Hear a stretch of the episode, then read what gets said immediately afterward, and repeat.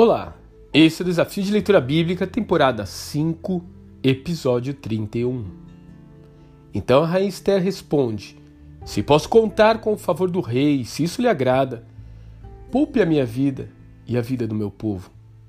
Este é o meu pedido e o meu desejo, pois eu e meu povo fomos vendidos para destruição, morte e aniquilação.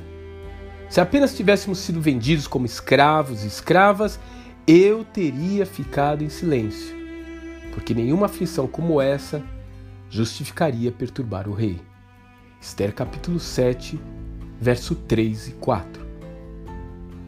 E de repente a narrativa do livro dá uma reviravolta. Na verdade, a cena se torna até trágico-cômica, com Amã desesperado quase caindo em cima da rainha e fazendo a sua situação ainda pior diante do rei. Mas não se deixe levar pelas aparências. Não se trata apenas de uma história bonitinha que, por sorte, o mal é punido e todos recebem um final feliz. A narrativa de Esther não menciona o nome de Deus. Mas isso não é por falha ou esquecimento do autor.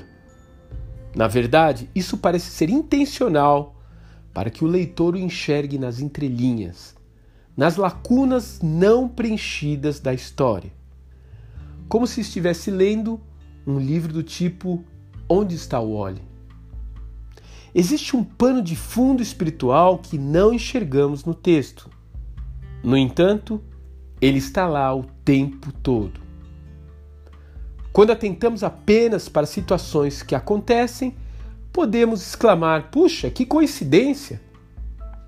Quando olhamos com olhos espirituais, percebemos Deus em cada coincidência que determinou o desfecho favorável ao seu povo. Veja bem, há uma nação inteira orando e jejuando por esse encontro de Esther com o rei. E há uma rainha buscando cobertura espiritual e sabedoria antes de dar passos calculados para expor tudo a sueiro no momento certo. Nada disso foi por acaso. Agora olhe para a sua vida.